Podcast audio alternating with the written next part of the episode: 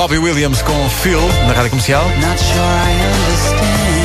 Continuação de tempo frio em todo o país, máximas de 11 graus para o Porto, 8 para Coimbra, 9 para Lisboa e 14 para Faro. Mais frio ainda no interior do país. A cidade da Guarda hoje vai ter uma temperatura máxima de 1 grau. Em Bragança estarão 7, em Vila Real 8. É uma previsão Daikin ar-condicionado aquece a sua vida.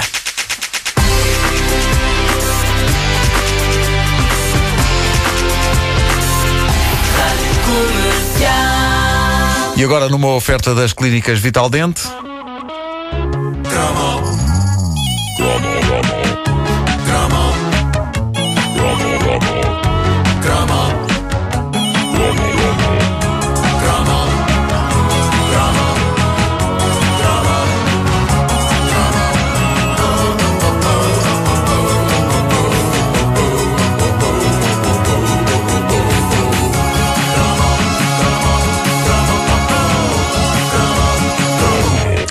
Momentos maiores na vida de uma criança nos anos 70 e 80 era quando os pais lhe davam um relógio de pulso. Eu estive a investigar junto de familiares e amigos se isto se mantém hoje, mas não. Os tempos mudaram hoje. Um dos momentos maiores da vida de uma criança é quando os pais lhe dão um telemóvel. Não só um telemóvel tem relógio, como uh, tem ainda todas as outras coisas que um telemóvel tem, batendo aos pontos e tornando uh, assim redundante qualquer relógio de pulso. Nós éramos menos ambiciosos, até porque na altura o conceito de telemóvel parecia tão impossível de existir na vida real como os intercomunicadores do Star Trek. Sim, era ficção científica pura. É, sem dúvida que o relógio de pulso era, eh, era uma daquelas coisas que concentravam em si o sentido da vida. Nós vivíamos para que, a dada altura, nos oferecessem um relógio. E isto era na altura em que estavam a chegar ao mercado com grande espetacularidade os relógios digitais. E todos queríamos ter um. Não interessavam os pormenores eh, mais específicos, bastava que não tivesse ponteiros e que tivesse os números escritos em caracteres quadrados e com aqueles dois pontinhos a pescar entre eles, indicando a passagem dos segundos.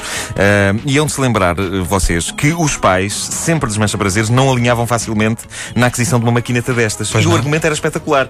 Era, não vais ter um relógio digital enquanto não souberes dizer bem as horas num relógio de ponteiros. Epá, claramente, epá, isso é tal e qual, isso aconteceu. Porque havia a ideia que nos iríamos estupidificar consideravelmente se passássemos logo para o digital sem atravessar o secante inferno dos ponteiros. Mas não, tínhamos de conhecer o flick e o flac. Claro, pois é.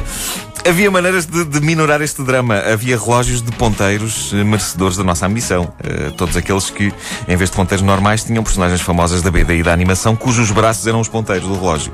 Tipo o Mickey, com os braços todos tortos. Sim, sim, sim. Ah, e isso era esplêndido. Ah, mas em muitos casos havia sempre um familiar geralmente um avô, que tentava impingir-nos a sua cebola clássica, que não tinha bonecos, apenas números e ponteiros tão deprimentes que a vontade era que o tempo parasse ali mesmo, para não termos de usar aquilo. Mas, eventualmente, lá chegava a altura em que os pais cediam e ofereciam finalmente aos seus filhos um relógio digital, um objeto imortalizado, aliás, por Paulo de Carvalho na sua canção Executivo. Gosto muito de te ver no pulso, um pipipi da quartzo. Ora bem, ter um pipipi. Ter um pipipi. Tá, vamos pôr outra vez. que não, isto, isto, isto é um pedaço de história da música pop portuguesa. Gosto muito de te ver no pulso, um pipipi da quartzo. Mas porque ter um pipipi de quartzo era o fenómeno. e parecia algo de irreversível. Ah, houve ali uma altura em que as pessoas consideraram a hipótese de não mais olharem para um relógio de ponteiros, coisa tão obsoleta como fazer fogo esfregando paus quando há isqueiros. Ah, o meu primeiro relógio digital foi-me oferecido nos idos de 82 e 83 e tinha tudo o que se podia esperar de um relógio digital. Tinha luzinha. Tinha luzinha. Não, não, não tinha tudo, atenção, ah, porque ter tudo era ter um Casio daqueles com uma quantidade absolutamente insana de E com uma, com uma calculadora no Sim, próprio pá. relógio que tinha. Também dava Sofia- para memorizar números de telefone. A Sofia sim, Moraes tinha, tinha prometido na página do. Facebook que ia trazer o seu relógio eh, e trouxe. Epá, é um relógio daqueles que tem 500 mil botões. Isso tipo é uma máquina de calcular. Pá, isso não dá jeito nenhum. Ah, isso é ótimo agora para as compras de Natal, não é? Vais fazendo contas, estou a gastar muito.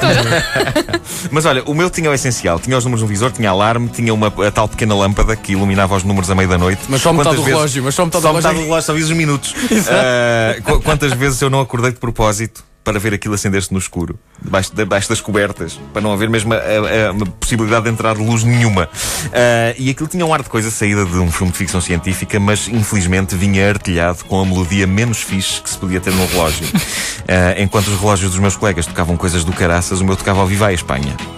Ora, eu, eu- eu nunca tive nada. Nunca tive nada contra a Espanha. Pelo contrário, a mulher com quem partilho a minha vida e que amo incondicionalmente é espanhola. O, o sangue espanhol corre nas veias do meu filho. Mas não era o facto da música ser eh, um cartão de apresentação do país vizinho, era o facto de ser uma música da predileção de avós. E, para além disso, usada frequentemente em números de palhaços, que acostumavam tocar num serrote, se vocês se lembram. Sim, sim, sim, sim. sim. Bom, mas era o meu PVP. Note, Eh, era o meu PPP, foi o que Era o meu. PVP de quartzo e tinha pormenores sublimes que, na altura, eram de cortar a respiração, como o facto de aparecer o desenho de um sininho a badalar Sim. para um lado e para o outro quando o alarme tocava. Só tinha de me assegurar que o alarme não tocava quando eu estivesse junto dos meus colegas de escola, porque era o Viva a Espanha, não é? Um deles tinha o relógio digital do Pac-Man, eu tinha o Viva a Espanha. É, E tive-o heroicamente durante anos, até finalmente a moda decretar que só os totós usavam relógios digitais e que os relógios de ponteiros tinham passado outra vez a ser sexy.